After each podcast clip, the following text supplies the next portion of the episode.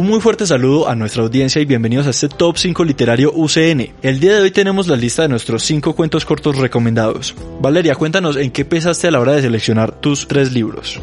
Claro que sí, es impresionante todo lo que te encuentras en la literatura y los cuentos no son la excepción. Yo soy un amante de los cuentos, me encantan, conozco muchísimos y pensé, bueno, ¿qué le puede gustar a nuestra audiencia eh, de nuestra emisora universitaria? Y bueno, aquí relacionándolo encontré tres cuentos que siempre me han gustado muchísimo, que me tienen, me parece, perdón, que tienen una trama bastante interesante y que sé que eh, con su duración y, y con esa trama que posee cada uno de ellos, cada uno de ustedes se va a cautivar a través de estos escritos. Listo, Valeria. Entonces, ¿qué tal si iniciamos con tu primer libro recomendado? Cuéntanos cuál es. Claro que sí, mi primer cuento de esta tarde se llama El almohadón de plumas, del autor Horacio Quiroga. Es un cuento de 1917 del libro Cuentos de Amor, de Locura y de Muerte.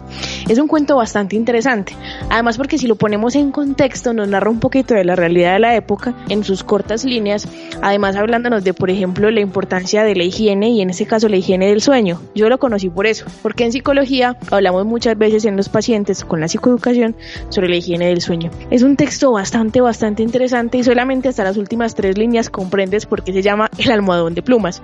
Sin embargo, la narrativa es hermosa y la manera en cómo el autor te lleva a descifrar cada una de las cosas que pasa desde la descripción es súper, súper interesante. Este cuento me llama muchísimo la atención porque además tiene un tinte un tanto sombrío que al principio empiezas a descifrar, pero al final te encuentras con, valga la redundancia, ese final que es bastante impresionante y, y bueno, uno no se lo espera.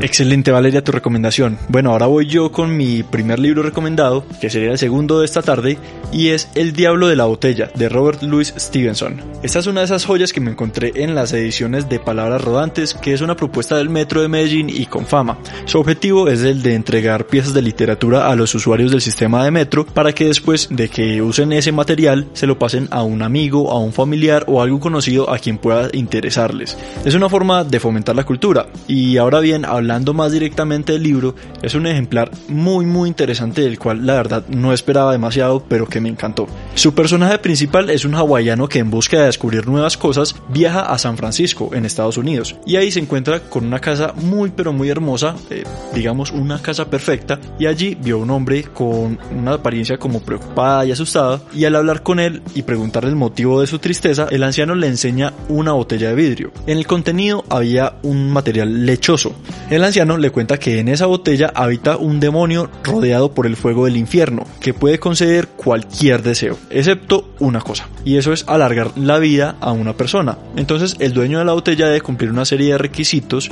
debe vender la botella a otra persona antes de morir, y la debe vender en menos de lo que la compró, o ir al infierno donde habita el mal. La historia se basa en la aventura de ese joven con la botella, y no quiero contar demasiado para no arruinar el libro para ustedes, pero es altamente recomendado como todos los ejemplares en este top literario. Una historia corta pero bien entretenida. Les cuento, queridos oyentes, que ese libro me encanta. Es un cuento que también me gusta muchísimo y que conocí cuando era muy, muy pequeña.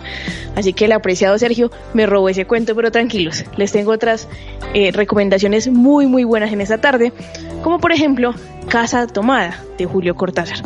Es una historia súper interesante y en el mismo espíritu del anterior también es esa descripción, esa narrativa que te atrapa en la historia que te hace pensar en cada uno de los objetos que en realidad te están describiendo y que cuenta la historia de dos hermanos ya entrados en edad, eh, un hermano y una hermana, que bueno, por cosas de la vida y según como lo nombran ellos, pues se quedaron solos porque la casa misma en algún momento les pedía de alguna forma que se quedaran ahí. Sin embargo, empiezan a contar y empiezan a narrar de alguna manera cómo esa misma casa los va sacando de alguna forma. Entonces, eh, invitadísimos a leer La Casa Tomada, un texto supremamente interesante, un final bastante triste, también interesante, y es una historia que los va a atrapar de principio a fin. Esta es una de las cosas más interesantes de estos cuentos cortos, y es que son esas lecturas intrépidas que nos atrapan, pero que en realidad no nos sacan mayor tiempo de nuestra vida y que quedan ahí guardadas para siempre. Bueno, ya vamos entonces con nuestro cuarto libro, pero antes de eso vamos con una breve, breve pauta publicitaria, pero ya regresamos con este cuarto libro en el top 5 literario UCN. Escuche este y todos los miércoles cada 15 días a las 5 de la tarde, Ruta Norte 2030, programa de la Dirección de Planeación y Calidad de la Católica del Norte para recorrer la ruta de construcción del Plan de Desarrollo como carta de navegación para los próximos 10 años. Ruta Norte 2030, miércoles cada 15 días, 5 de la tarde. Emisora Universitaria UCN.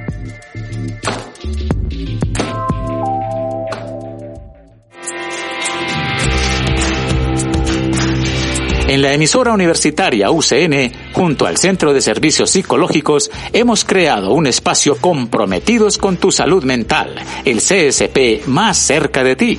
Sintonízanos todos los viernes a las 3 de la tarde, hora Colombia.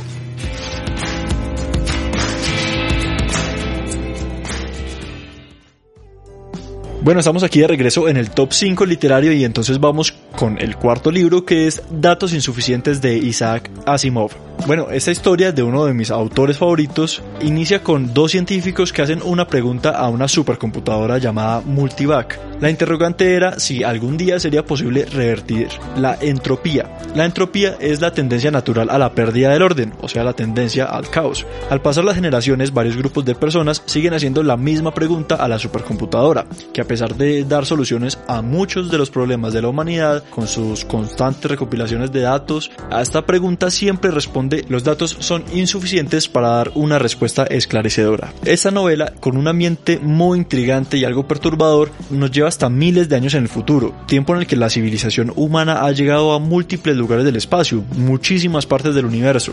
Y aún así, ante el gran avance tecnológico que eso representa, Multivac sigue sin ser capaz de responder a esta pregunta. Al final de los tiempos, relata cómo la humanidad se ha quedado sin energía con el pasar de los cientos de miles de años, pues las estrellas se han apagado y muchos planetas han colisionado. El final responde muchas preguntas, pero deja unas aún más interesantes en el aire. No me canso de decirlo, los finales de Asimov nunca decepcionan. Háganse un favor y denle una ojeada o una escuchada a este libro que el gran Rodbox ha convertido en un excelente audiolibro. Además, aprovecho para decirles que este y mucho material de este locutor lo pueden encontrar también aquí en la emisora universitaria UCN. Y así es como vamos llegando al final de nuestro top 5 literario con nuestro número 5 de hoy.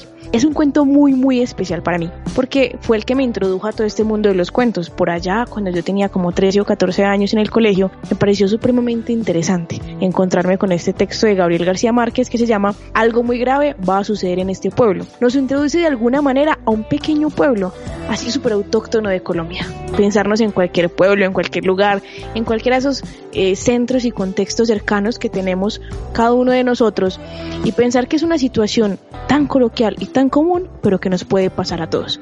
Empieza entonces con una premisa.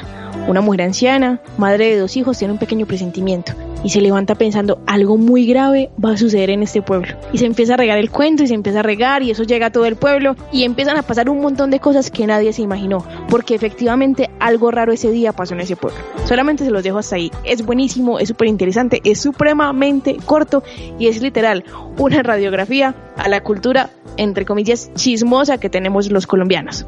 Bueno, eso fue todo por el top 5 literario del día de hoy. Esperamos que de verdad les haya gustado estas recomendaciones y de verdad los invitamos a que se lean alguno, al menos alguno de estos ejemplares. Y los invitamos a que nos escuchen todos los martes a las 4 de la tarde. Recuerden que les habló Valeria Ramírez y Sergio Restrepo. Hasta la próxima.